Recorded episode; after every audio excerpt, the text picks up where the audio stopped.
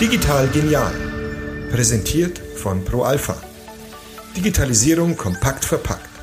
Der ERP-Podcast für den Mittelstand.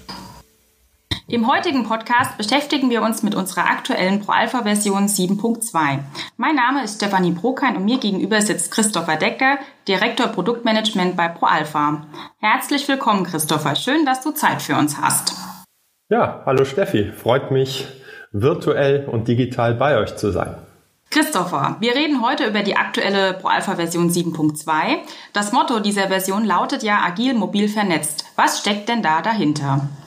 Ja, das ist ja immer so eine Sache, wenn man versucht, etwas, was woran man zwei Jahre arbeitet, in wenigen Worten griffig, griffig zu, zu benennen. Deshalb am Ende ist es natürlich im Wesentlichen ein Motto, aber die drei Punkte haben für uns natürlich auch eine ganz, äh, ganz relevante Bedeutung.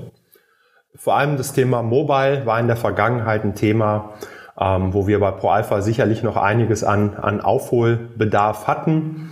Ähm, das haben wir mit früheren Releases begonnen zu adressieren. Und mit der 7.2 haben wir das nochmal ganz, äh, ganz stark auch in den Fokus gerückt, weil wir da weiterhin einen steigenden Bedarf wahrgenommen haben unserer Kunden an mobilen Arbeiten. Und deshalb haben wir einen unserer Schwerpunkte der 7.2 auf das ganze Thema Mobilität gelegt.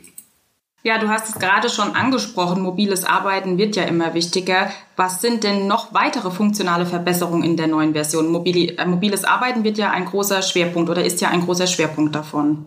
Genau, mobiles Arbeiten ist ein, ein großer Schwerpunkt. Ähm, darüber hinaus steht das Release fachlich funktional im Wesentlichen ähm, im, im Branchenfokus Automotive und Automotive Supply. Ähm, wir haben viele Funktionen in den Fokus genommen, die uns helfen, die uns helfen, die unseren Kunden vor allem auch im Bereich Automotive helfen, ähm, ihre Prozesse besser abzudecken. Themen dabei sind zum Beispiel eine, eine Kuppelproduktion, also das, das typische, typische Beispiel äh, dabei ist, in einem Arbeitsschritt, in einem Produktionsauftrag äh, entsteht dann zum Beispiel der linke und der rechte äh, Außenspiegel. Ähm, es entstehen beispielsweise äh, Türen für rechts und links etc. Und ähm, da haben wir mit der Kuppelproduktion jetzt eine Möglichkeit geschaffen, das Ganze sehr, sehr äh, praxisnah und äh, hier für die Kunden sehr sehr nützlich abzubilden. Ähm, unter anderem erfolgt äh, auf über die Kuppelproduktion dann auch eine analoge Kostenverteilung auf die äh, auf die äh, entstandenen Stücke und ähm, daher wirklich ein, ein klassisches klassisches Feature wenn man es nicht im System hat, nahezu nicht sinnvoll zu, zu modifizieren oder zu modellieren. Ein weiteres Thema, was bei uns großer, großer Fokus ist, das Thema Rüstoptimierung. Ähm, also wir verfügen ja schon lange über ein integriertes APS-System, was es uns ermöglicht, ähm, die, die Arbeitsreihenfolge und die ganze Produktionsplanung entsprechend System, äh, System unterstützt abfahren zu lassen, bis hin zu einer kompletten, komple oder bis hin zu einer Komplettoptimierung, die das System durchführen kann. Und ähm, bisher haben wir da das ganze Thema der Rüstung und der Maschinenrüstzeiten nicht mit in die Optimierung mit einbezogen. Mit der 7.2 ist jetzt auch das Thema der Rüstoptimierung, so heißt das Thema ja auch entsprechend beinhaltet. Das heißt, bei der Festlegung der optimalen Abarbeitung der anstehenden Produktionsaufträge kann halt auch, äh, können halt auch Rüstkriterien berücksichtigt werden. Ein typisches Beispiel ist, ich habe ein schwarzes Teil und ich habe ein weißes Teil. Ähm, und wenn ich mit dem schwarzen Teil anfange, und mache danach das weiße Teil, dann habe ich typischerweise in der Umrüstphase noch eine Maschinenreinigung vor mir, weil ich äh, die schwarze Farbe erst aus der Maschine rauskriegen muss.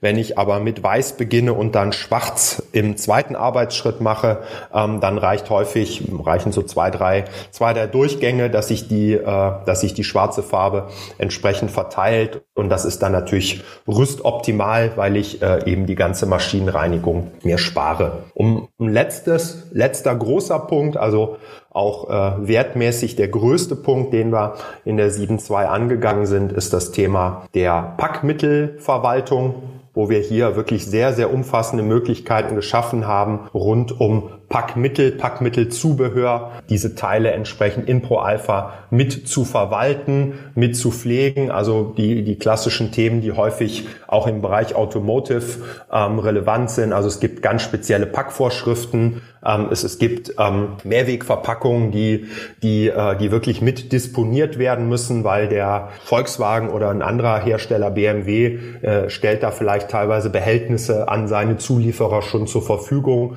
wo die in einer ganz bestimmten Art und Weise ähm, äh, drin, drin eingepackt sein müssen, dass sie quasi direkt aus dem LKW an die Produktion rangefahren werden können.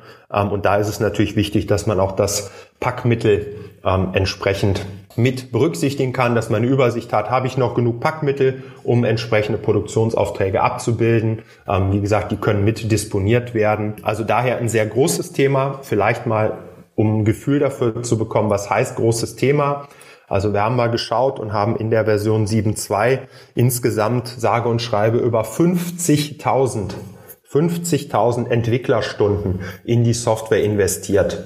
Und ähm, allein das Thema der Packmittel und Gebinde, da sind über 9000 Stunden reingeflossen. Jetzt kann man sagen, die bei ProAlpha, die arbeiten so langsam. Nee, das ist es nicht. Äh, die Themen sind halt wirklich sehr komplex und ähm, wir haben da wirklich sehr umfassend die Themen umgesetzt, gerade auch vor dem Hintergrund äh, unserer zweiten Kennzahl im Motto der 7.2, nämlich der, der Agilität.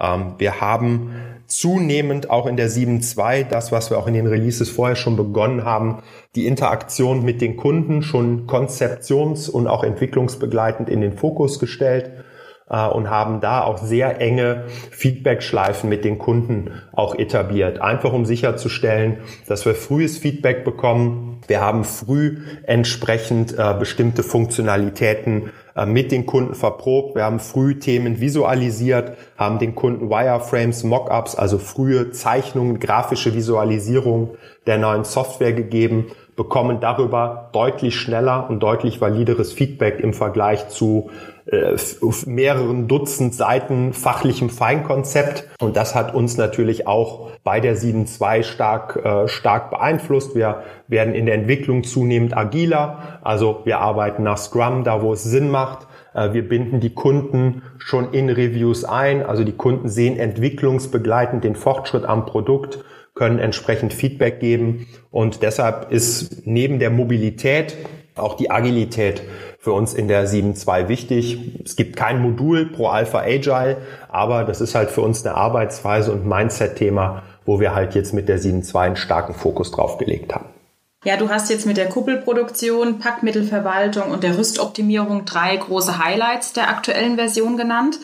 Aber auch die kleinen Dinge machen ja das Leben oft ähm, sehr viel einfacher. Kannst du vielleicht mal noch sagen, welche Kleinigkeiten sich in der neuen Version äh, verstecken? Ja, Kleinigkeiten, das ist, ist, immer, ist immer eine Frage, was definiert man als Kleinigkeit? Also natürlich, Steffi, gibt's äh, gibt's Themen wie Packmittel, das, das sind große, große neue Konstruktionen, große neue Gebilde in der Software. Ähm, Kleinigkeiten ist, ist schwer zu benennen. Also wir haben allein die Tatsache, dass wir 50.000 Stunden investiert haben, zeigt, wir haben eine ganze Menge gemacht. Und bei der ganzen Menge, die wir gemacht haben, zählen natürlich Themen rein. Wir haben, wir haben eine grafische Kalkulation verbessert, die wirklich sehr, sehr grafisch äh, die Möglichkeit gibt, äh, über Produktionsaufträge einen Überblick zu behalten, ähm, wo ich einfach viel visueller, äh, viel visueller mitarbeiten kann. Wir haben aber auch so viel ERS-Meldungen. Also wir haben ja ein ERS-System, Enhancement Request System, wo sowohl Pro-Alpha-Kollegen als aber auch Kunden, äh, vielfach auch gesteuert über den äh, Pro-Alpha-Anwenderkreis, ihr Feedback, ihre Wünsche, ihre Anforderungen an die Software einfließen lassen können. Und mit der Version äh, 7.2 haben wir äh, ja 131 dieser Wünsche ähm, umgesetzt. Die Kunden haben bei uns im ERS die Möglichkeit, für Themen zu voten. Und insgesamt haben wir hier über 900 Stimmen von den Kunden berücksichtigt. Also das ist wirklich der, der größte Wert, den wir bisher